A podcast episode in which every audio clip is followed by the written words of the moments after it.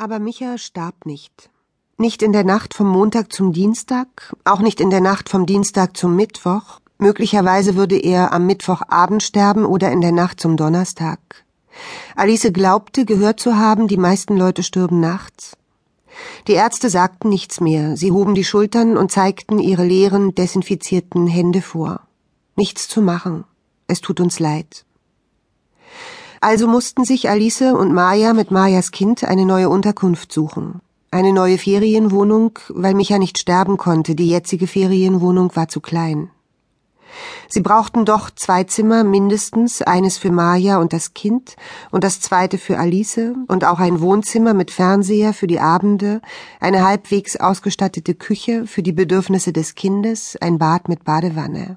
Garten, ein Fenster mit Aussicht, ein Blick auf etwas Schönes. Micha im Krankenhaus trug ein Krankenhausnachthemd mit blauen Rauten bedruckt.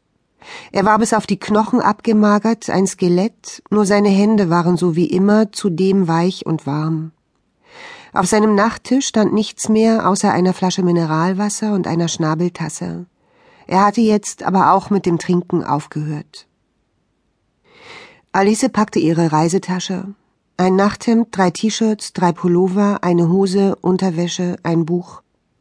Sie setzte sich auf das Korbsofa zwischen die Kissen und rollte dem Kind auf der gekachelten Tischplatte einen grünen Plastikball zu, in dem ein Glöckchen klingelte. Das Kind konnte schon am niedrigen Wohnzimmertisch stehen, stolz, hielt sich mit beiden Händen an der Tischplatte fest. Es reagierte nicht auf den Ball, sagte aber mehrmals hintereinander und in entschlossenem Ton das Wort Hase, deutlich zu verstehen. Maja telefonierte mit dem Vermieter einer Ferienwohnung am anderen Ende der Stadt. Billiger, drei Zimmer, mit Garten, Waschmaschine auch, ja, selbstverständlich.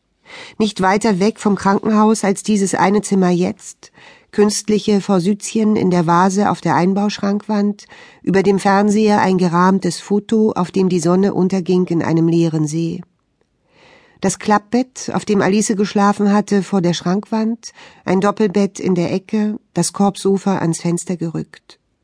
Die Gardinen waren beiseite gezogen, der Blick ging auf den Parkplatz eines Supermarkts hinaus, einparkende, ausparkende Autos, Leute, die randvolle Einkaufswagen schoben. Im katholischen Krankenhaus, sagte Maja in den Hörer des Telefons hinein, mein Mann liegt im katholischen Krankenhaus. Sie saß auf der Bettkante, den Kopf in die Hand gestützt, das Gesicht abgewandt. Alice beobachtete ihren Rücken.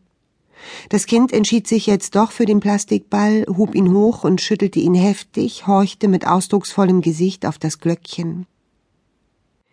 Wir ziehen um, sagte Alice zu dem Kind. Wir ziehen woanders hin. Da wird es ganz schön sein, wirst du sehen. Es gibt eine Badewanne, einen Garten, wir können jeden Morgen rausgehen. Bäume, Wiese, vielleicht Hasen, mal sehen, vielleicht fangen wir einen. Das Kind erwiderte nichts. Es sah Alice an, ein langer Blick voll rätselhafter Bedeutung. An seinem kleinen Kind zitterte ein klarer Tropfen Spucke. Es war Michas Kind, und es sah seinem Vater sehr ähnlich.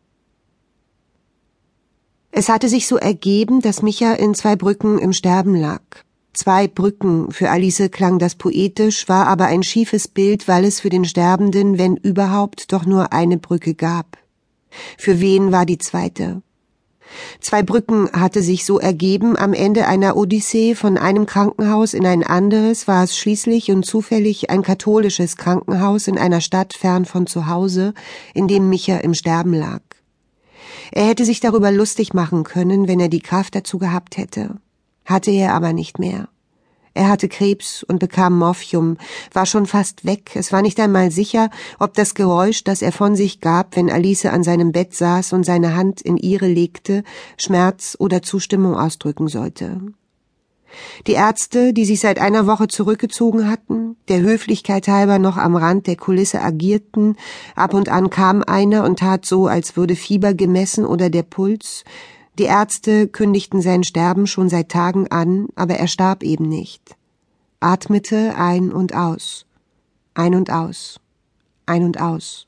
Das war alles. Maja wickelte das Kind auf dem Doppelbett. Das Kind war wunderschön und seine Haut war weich und weiß, auf dem Rücken hatte es ein herzförmiges Muttermal, eine Aus